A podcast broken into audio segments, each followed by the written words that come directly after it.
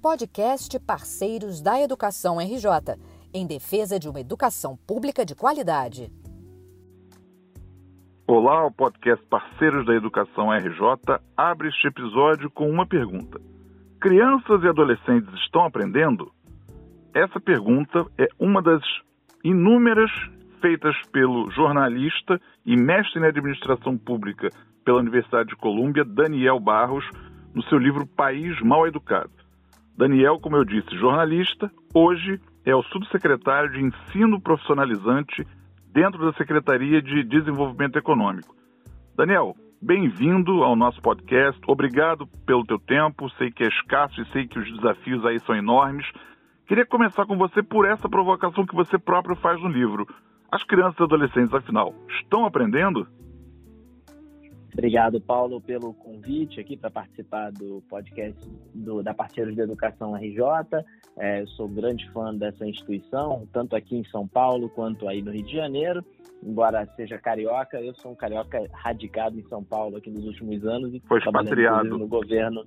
Exato, trabalho inclusive no governo paulista. É, bom, é, acho que hoje a gente tem um cenário é, muito atípico, né, Paulo? O, se a gente olha para 2019, o último resultado que a gente tem de avaliações de larga escala no Brasil, os resultados é, de aprendizado é, pela, pelo IDEB, pela, pela, pela prova do SAEB, né, que a gente usa para medir o avanço do aprendizado na educação no Brasil, os números não foram ruins. A gente teve, inclusive, alguns estados e municípios que tiveram avanços significativos. É o caso aqui do governo do estado de São Paulo, é, é, para o qual eu trabalho, mas também é o caso do estado do Paraná, por exemplo, que fez avanços importantes, Goiás, que continuou liderando, por exemplo, os indicadores de aprendizado no ensino médio. Aquela notícia do IDEB de 2019 era relativamente boa. A gente estava tendo um avanço é, é, um pouco melhor do que a gente teve, inclusive, nas edições anteriores das avaliações padronizadas. No entanto, hoje nós vivemos uma pandemia que tirou os estudantes de dentro da sala de aula e levou eles para é, realizar atividades remotas ou é, a, a, realizar atividades em materiais didáticos impressos que são enviados para casa dos estudantes. E acho que é seguro dizer que é, a gente com certeza vai ter um vale é, nos, nas avaliações padronizadas que medem aprendizado e que a gente está tendo um prejuízo em aprendizado é, muito, muito grande e que ainda não conseguimos mensurar. Paulo, porque a gente, as redes, é, em sua esmagadora maioria, ainda não voltaram para as aulas presenciais no momento em que a gente está falando, no começo de fevereiro, é, e eu imagino que quando todas voltarem, a gente vai ter avaliações diagnósticas dessas redes, que provavelmente não vão ser exatamente comparáveis, porque serão feitas de forma diferente. Então, a gente só vai ter uma dimensão real do impacto na aprendizagem que esse período catastrófico é, vai ter quando tivermos o, a nova é, avaliação aí do SAEB, que vai ser feita neste ano de 2021, se tudo der certo, e que a gente vai ter resultados sobre ela em 2022. Mas o, a crise de aprendizagem que eu descrevo no meu livro, que foi publicado em 2018, e para a qual a gente tinha avanços ainda muito pequenos, ano após ano, é, antes da pandemia, ela sem dúvida nenhuma se agravou é, nesse contexto atual em que nós vivemos. Acho que a gente pode, inclusive, é, aprofundar aqui no nosso papo é, por que essa, por que essa, essa crise está ainda mais grave. Eu acho importantíssimo você dizer isso. Eu só me socorro dos números que você menciona, por exemplo, quando você diz que 55% dos jovens até aos 8 anos não sabiam ler e fazer as operações matemáticas. O, o Brasil foi o 65º colocado no PISA, no exame, em matemática em 70 países.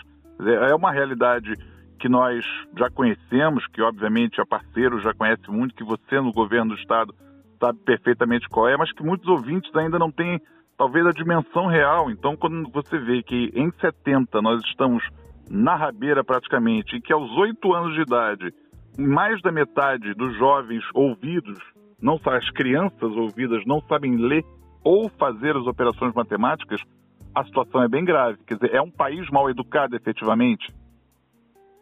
Exatamente, a gente tem uma situação é, muito complicada de é, domínio de conceitos básicos de português e matemática pelos nossos estudantes. Né? É, mesmo com essa pequena melhoria que a gente teve é, no IDEB, nas avaliações é, pelo Brasil em 2019, é, eu posso dar aqui exemplos de atividades de é, corriqueiras que os nossos estudantes ainda não conseguem é, fazer plenamente. Por exemplo, jovens de 15 anos, que no Brasil inteiro, né, não estou falando só sobre o Rio de Janeiro, mas no Brasil inteiro, é, pelas avaliações, cerca de 76% deles não conseguem identificar a informação principal de uma notícia ou de uma reportagem, por exemplo, em um portal é, de notícias como o G1. Ou seja, quase 8 em 10, né? Nós jornalistas é, lamentamos, é. quase 8 em 10 não conseguem fazer essa, esse discernimento. Exatamente, exatamente. Esse daqui é um descritor é, da prova do SAEB que, é, que 76% dos alunos é, não acertam. Né? O nível de proficiência que eles têm é abaixo é, daquele necessário para identificar a informação principal em uma notícia. Se você olha para matemática, a situação não é muito melhor. Na verdade, ela, dependendo do que a gente está olhando, é mais grave. Por exemplo, 95% dos jovens de 15 anos, aqueles que estão no final do ensino fundamental, não conseguem olhar um simples gráfico de pizza que esteja sem rótulos e estimar os valores naquele gráfico de pizza. Veja bem, isso deveria ser uma atividade relativamente simples. Você tem um gráfico de pizza com quatro é, fatias de tamanhos diferentes, deveria conseguir, é, a partir de senso comum, estimar mais ou menos o percentual que cada um deles representa. Né? É, a dificuldade de fazer isso demonstra que os estudantes tem é, uma limitação muito grande para a matemática que atrapalha a inserção deles é, no mercado de trabalho, no ensino superior, enfim, depois é, que eles saem da escola.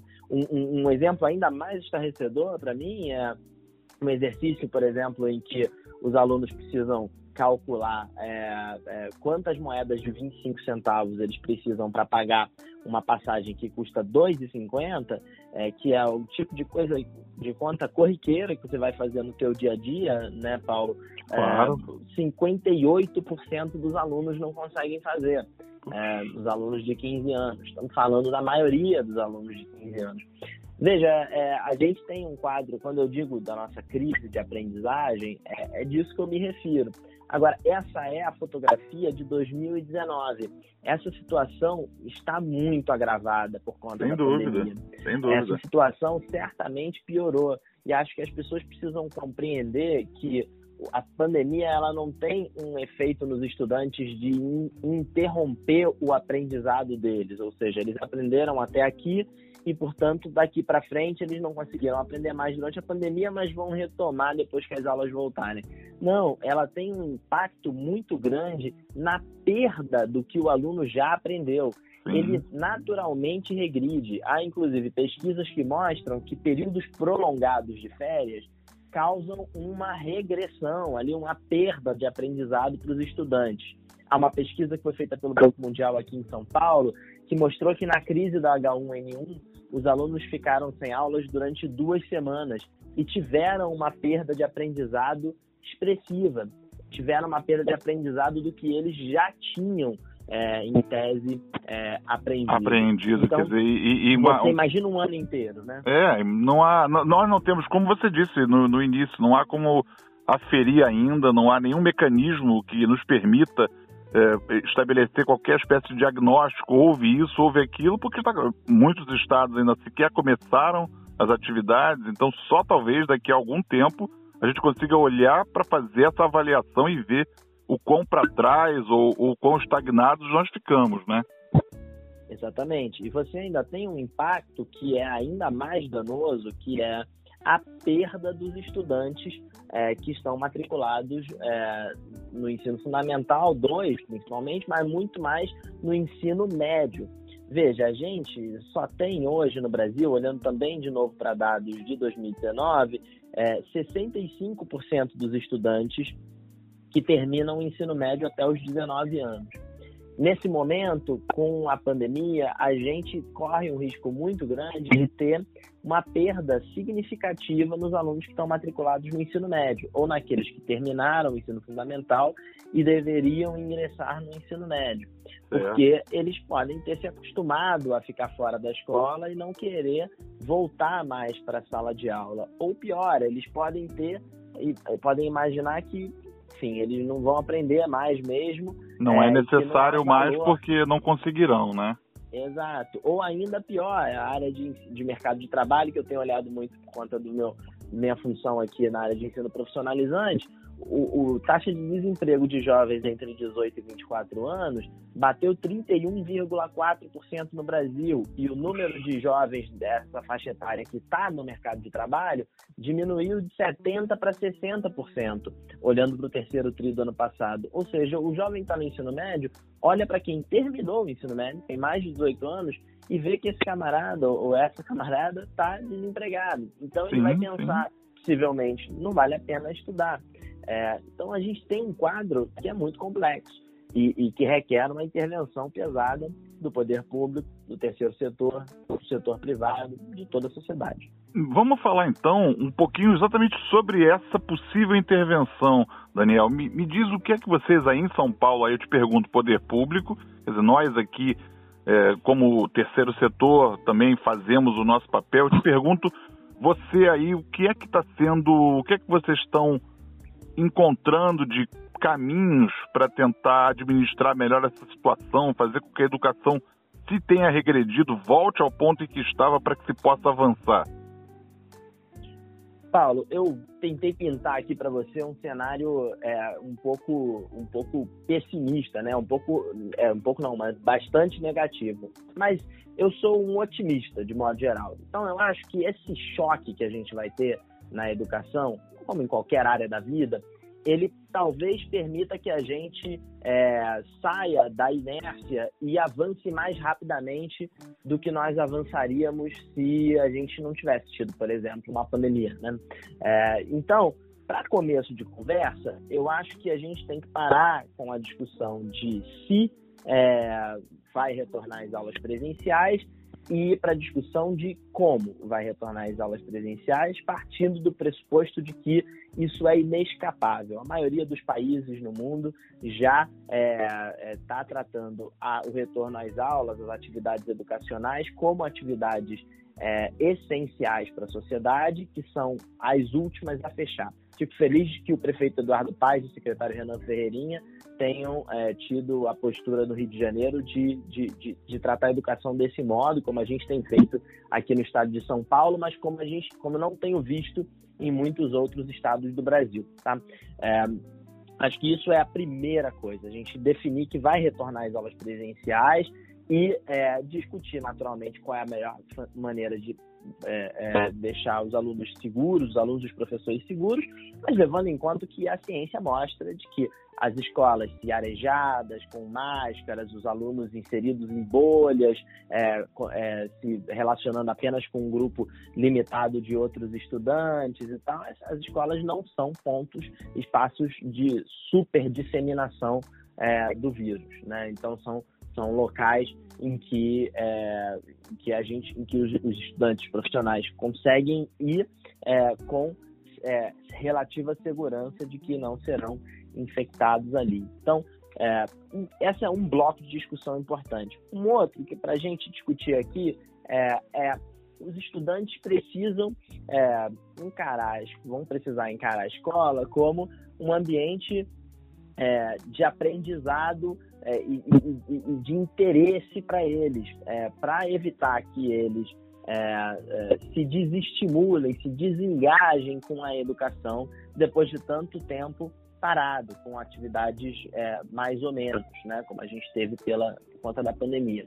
E é aí que entra um pouco do que a gente tem feito aqui na minha área, que é tentar conectar o ensino médio, em alguma medida acho que isso é possível também para o ensino fundamental 2, com o mundo fora da escola, com o mercado de trabalho, com as tecnologias que a gente passou a usar mais comumente é, durante, é, durante, a, durante a pandemia. Né? Então, por exemplo, o ensino médio pode ter é, elementos do mundo lá fora, do mercado de trabalho. O ensino da matemática, por exemplo, pode ser feito de forma mais prática. É, um ensino baseado em competências, focado é, em desenvolver habilidades é, é, é para os estudantes que serão úteis para eles depois que eles saírem da escola.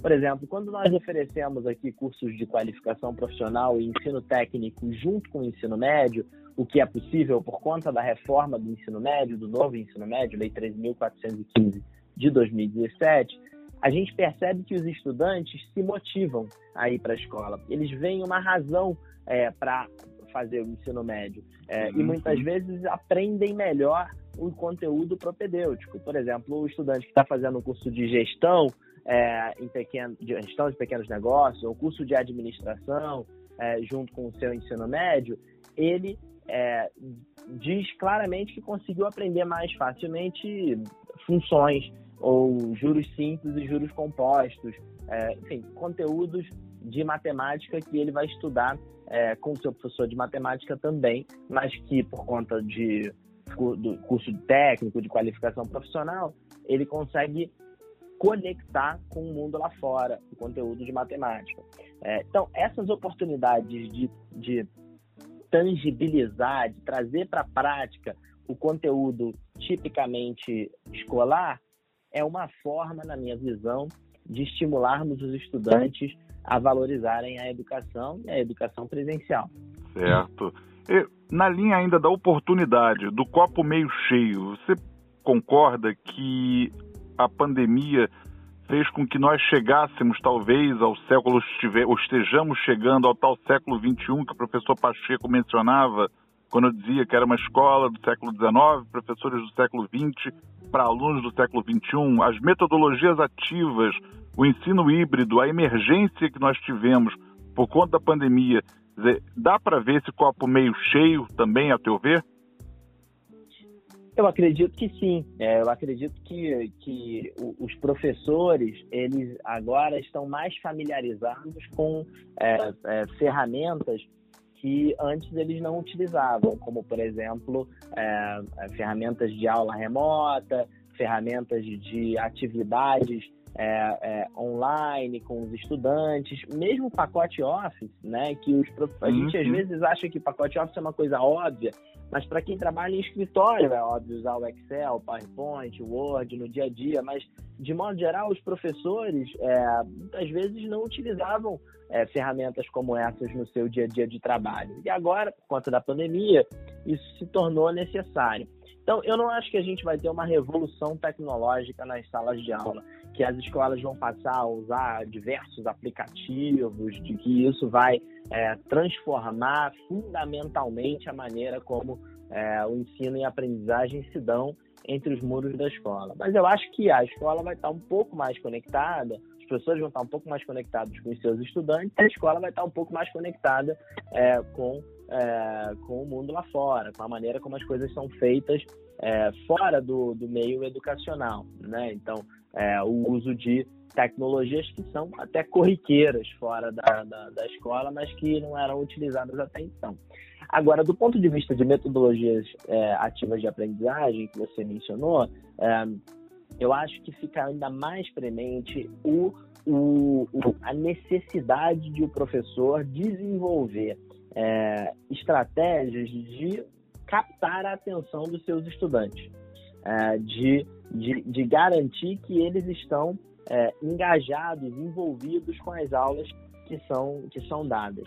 Acho que com as aulas remotas, Paulo, é, a gente eu percebi muitas vezes acompanhando aqui, por exemplo, nossa autarquia, é, o Centro Paula Souza, aqui em São Paulo, que cuida das escolas técnicas, é, que é como a FAETEC aí no Rio, é, que os alunos eles assistiam aulas remotas com as câmeras desligadas. Então o professor ele não tinha aquele feedback entre aspas de se o aluno estava prestando atenção não estava prestando atenção. Então ele dava a sua aula é, é sem às vezes se dar é, é, dar o trabalho de, de identificar e tentar trazer para aquela aula o, a atenção do estudante. É, agora, com a volta às aulas presenciais, talvez os estudantes estejam ainda mais dispersos e o professor vai precisar de estratégias ainda mais criativas e metodologias ativas de aprendizagem é, é o centro dessa, de, dessas estratégias para garantir que os estudantes de fato conseguem acompanhar a aula, de fato estão ali é, atentos e isso é fundamental para a gente obter o aprendizado, né? É, porque o estudante não aprende se ele não está prestando atenção, ele aprende se ele está distraído, é, e eu, eu, imagino que os professores vão é, relatar cada vez mais como isso vai ser uma dificuldade no retorno às aulas. Certo. É, a gente está quase se aproximando aqui do fechamento desse episódio, Daniel, mas eu queria é, trazer uma, uma questão que eu li no teu livro que me interessou bastante, interessa a nós, da Parceiros especificamente, por lidar com a escola pública, que é o seguinte: você diz que é um mito, ah, é uma falácia dizer que a escola pública antiga era melhor.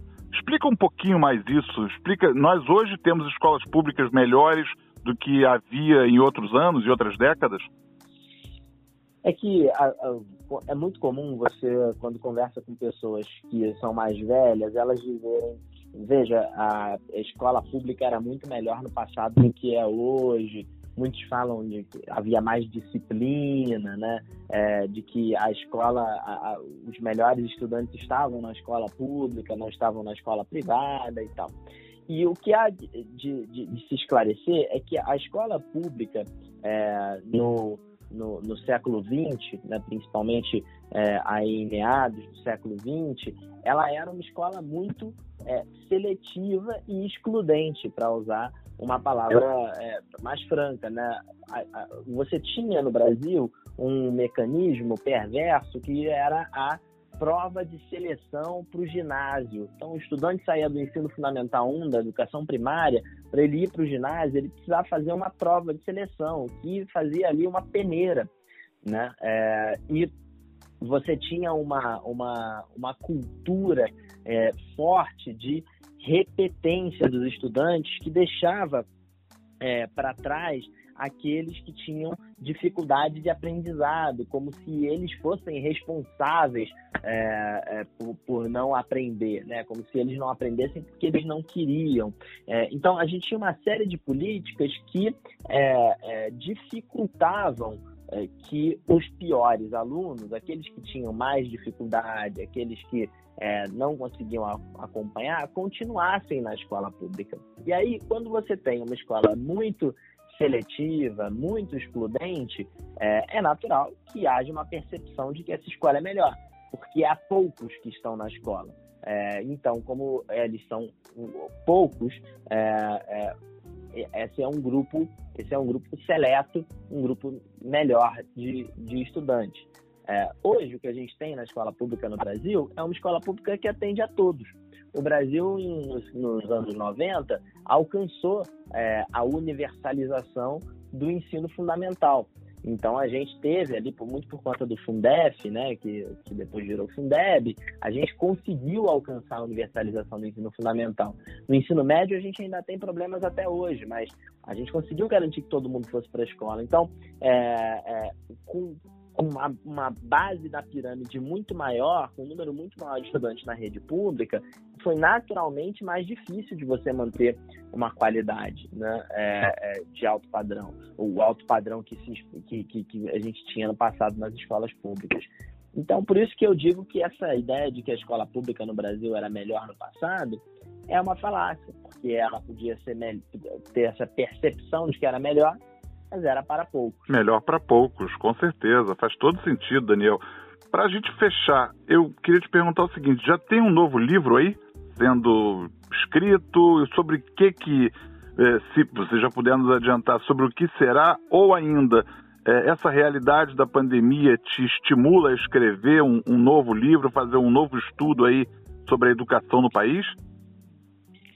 Olha, Paulo, é difícil é, é, escrever um novo livro trabalhando no governo. Eu estou aqui muito dedicado é, a deixar nossa marca aqui na implementação do novo ensino médio, ampliação das matrículas de educação profissionalizante em São Paulo. A gente está querendo chegar a 30% dos alunos do ensino médio fazendo algum tipo de curso técnico ou de qualificação profissional.